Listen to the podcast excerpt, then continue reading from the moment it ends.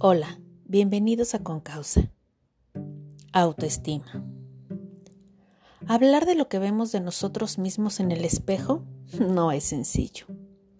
No todos tenemos la facilidad de entender el autoconcepto.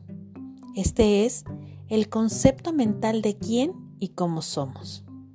Todos tenemos una imagen de nosotros mismos, es decir, una percepción y una idea de cómo somos tanto física como psicológicamente. Cuanto más realista sea, más fácil y sólida será nuestra autoestima. La autoestima puede definirse como el resultado emocional que surge si aceptamos y nos gusta nuestro autoconcepto. Esto no es algo fijo o estable.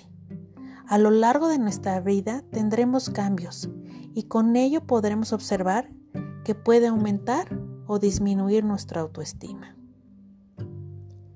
Tener una autoestima sana nos permite tener una vida libre de mecanismos de defensa o de una protección que usamos consciente o inconscientemente para que no nos puedan hacer daño y para no parecer débiles frente a los demás. Esto conocido como la falsa autoestima. El psicólogo Manuel Escudero nos dice cómo podemos saber si tenemos una autoestima sana. Está dispuesta a defender sus derechos personales incluso aunque encuentre oposición o ataques emocionales. Se siente lo suficientemente segura de sí misma como para modificar su opinión o su criterio, si la experiencia le demuestra que estaba equivocada.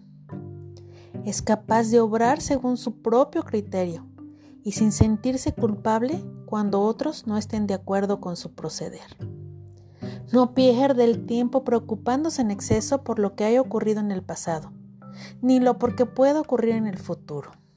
Aprende del pasado y planifica el futuro, pero vive con intensidad el presente. Confía en su capacidad para resolver sus propios problemas, sin dejarse acobardar por fracasos y dificultades.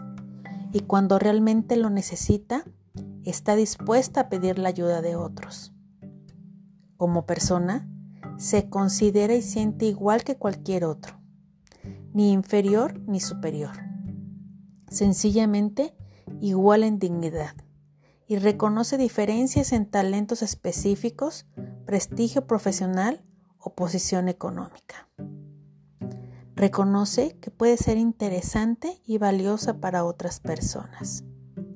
No se deja manipular aunque está dispuesta a colaborar si le parece apropiado y conveniente.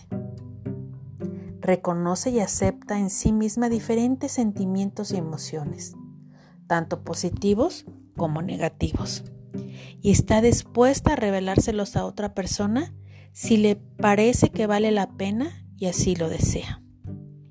Es capaz de disfrutar con una gran variedad de actividades es sensible a los sentimientos y necesidades de los demás. Respeta las normas sensatas de convivencia generalmente aceptadas y entiende que no tiene derecho ni lo desea a divertirse a costa de otros. Como conclusión, podemos afirmar que una autoestima sana nos aporta grandes beneficios en todos los aspectos de nuestra vida. Cuando por diferentes experiencias de la vida nuestra autoestima baja o se vuelve una falsa autoestima, es necesario acudir con un experto. Muchas veces no basta con echarle ganas. No tenemos una varita mágica para cambiar lo que sentimos respecto a nosotros.